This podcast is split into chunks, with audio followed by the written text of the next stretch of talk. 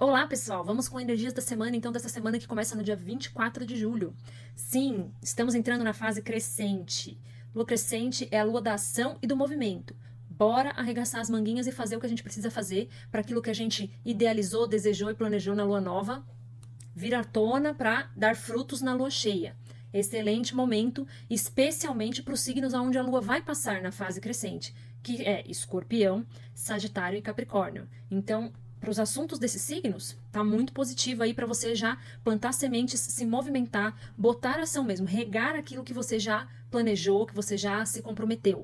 Especialmente na passagem por Capricórnio, é muito positivo para ações do concreto, para você se comprometer, disciplinar-se, né? botar engajamento nos seus projetos a médio e longo prazo, especialmente. Dois aspectos dessa semana são muito bons, na minha opinião.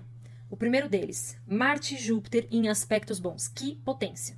Marte ali falando da força, do engajamento, do meu desejo, do, da minha autoafirmação, de como eu me posiciono no mundo, e Júpiter como aquele super benevolente, o grande sim da astrologia, né? Essa, esse aspecto positivo de Júpiter com Marte, para mim, é quase como aquela frase: o universo conspira ao seu favor, né? Eu ad adaptaria dizendo que é o universo conspirando a favor daqueles que lutam pelos seus desejos, porque desejos e luta é um assunto bem de Marte, né?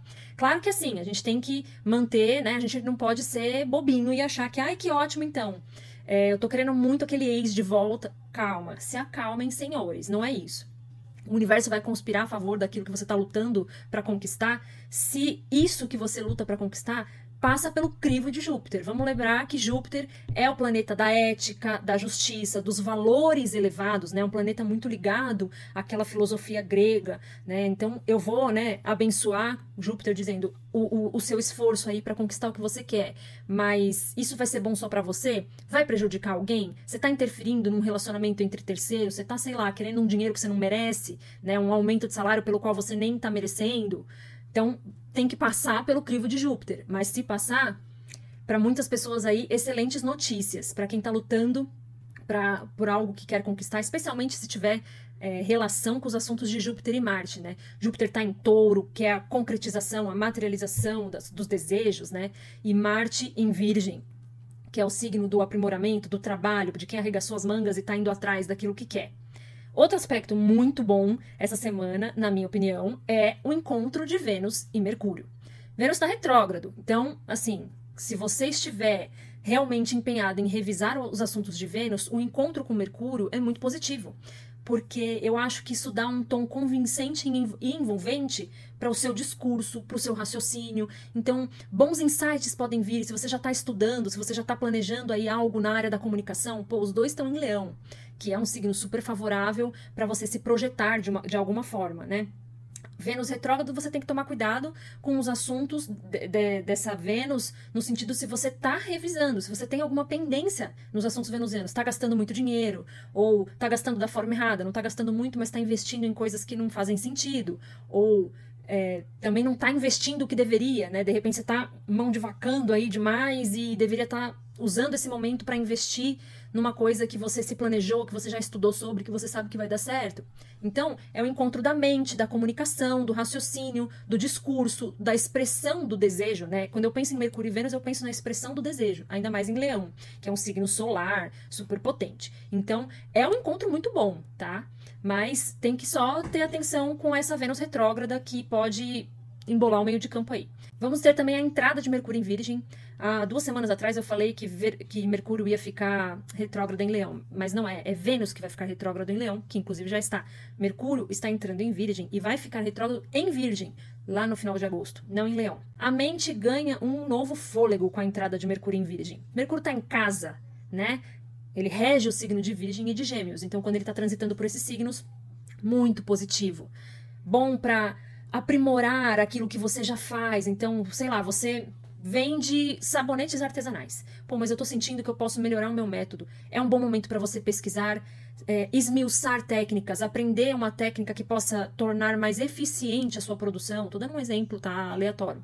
No meu trabalho, pô, faz tempo que eu tô aí pendendo para fazer aquele curso que vai aprimorar o uso do Excel no meu dia a dia no trabalho. Às vezes nem é no assunto específico que você trabalha, nem é uma pós-graduação, um mestrado.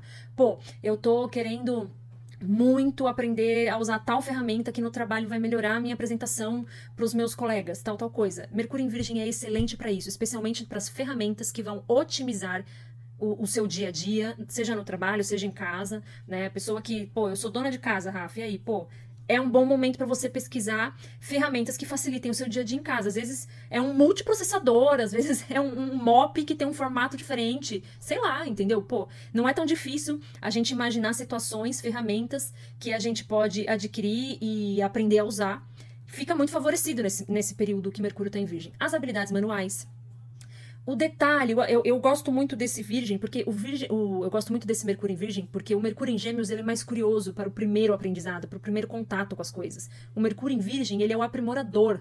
Você já está fazendo aquilo. E aí você, no ato de fazer, já descobre formas de aprimorar. Eu sei porque eu sou muito assim. Eu tenho Mercúrio e uma porrada de signos em Virgem signos não, planetas, né? Sol, Marte, enfim.